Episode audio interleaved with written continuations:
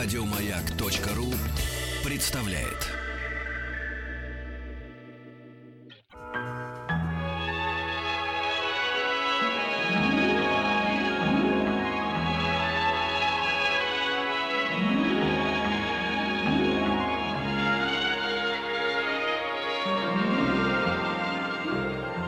Уральские самоцветы.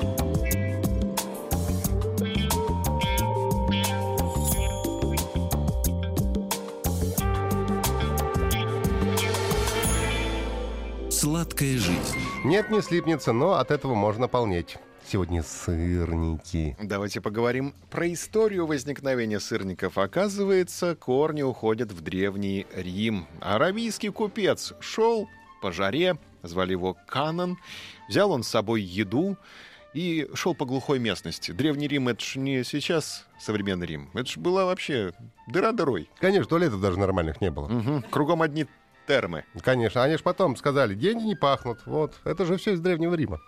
Шел он и понимал, что идти долго, надо взять с собой поесть и попить.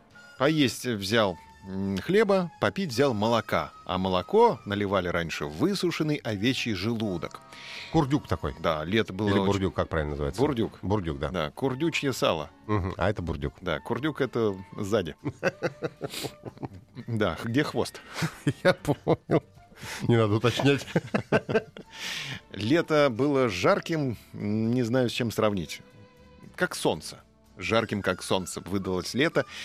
Аравийский купец Канон шел по Древнему Риму, изнывал от жары, хотел передохнуть, присел и пригубил. Молока. Да. Ну, этот желудок овечий. При- Мгм. пригубил, да. И чувствует, что-то ему в рот полилось не то. Он так раз а, отнял от рта и видит, это какая-то жидкость. Это мы сейчас знаем, что это сыворотка. А Молоко свернулось Кефир получился. Ну, в общем, да, он расстроился, но очень хотел попить и превозмог себя и попил. Мгм. Так ему это понравилось дело, что он как побежит домой, быстро-быстро побежал. Говорит, Прихватило? Жена, жена, говорит, попробуй. Ей тоже очень понравилось. Таким образом, открыли сыр. А а блюда, изготовленные из сыра, стали называть сырниками. Вот. То есть это не те сырники, которые у нас сейчас были. Не те, да. Не те, да. Жаль. Да, это, в общем-то, блюдо, это продукт сы- из сыра. Потому что вот э, посмотрим на Древней Руси, откуда вообще слово сыр-то появилось. Это у нас же только сыра, там чиз, там кезе и так далее. А на Древней Руси было все очень просто. Я тебе расскажу, как. Кисломолочные продукты давно использовались на Древней Руси, даже есть документальные свидетельства, и бересты есть, пожалуйста, вот тут написано кисломолочные продукты, и даже иностранные источники подтверждают.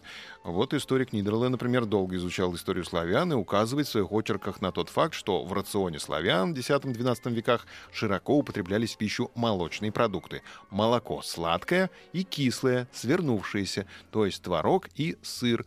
А в то время творог после переработки был сырым. Вот откуда на Руси произошло название сыр. Ну а, соответственно, сырник — это Производная от сырого творога. правильно добавить муки, творога, яйцо вбить, соль, сахар, перемешать тщательно, и получится сырник. Ну, желательно сметанки положить и варенье какого-нибудь. Без сметанки вообще никак. Мгм. Другим способом получения так называемого сыра была в то время простокваша. Ее ставили на печь в специальной емкости и получившуюся сыворотку сцеживали. И из нее получался под воздействием пресса творог. Срок годности творога составлял 6-8 дней, и вследствие этого появилось множество способов использования творога в процессе приготовления пищи. Сегодня и творог, и сыр очень широко распространены и очень популярны во всех кухнях мира. Кстати, время перекусить, пополдничать. А сладкая жизнь прощается с вами до завтра. Сладкая жизнь нет, не Не слепнется. Еще больше подкастов на радиомаяк.ру.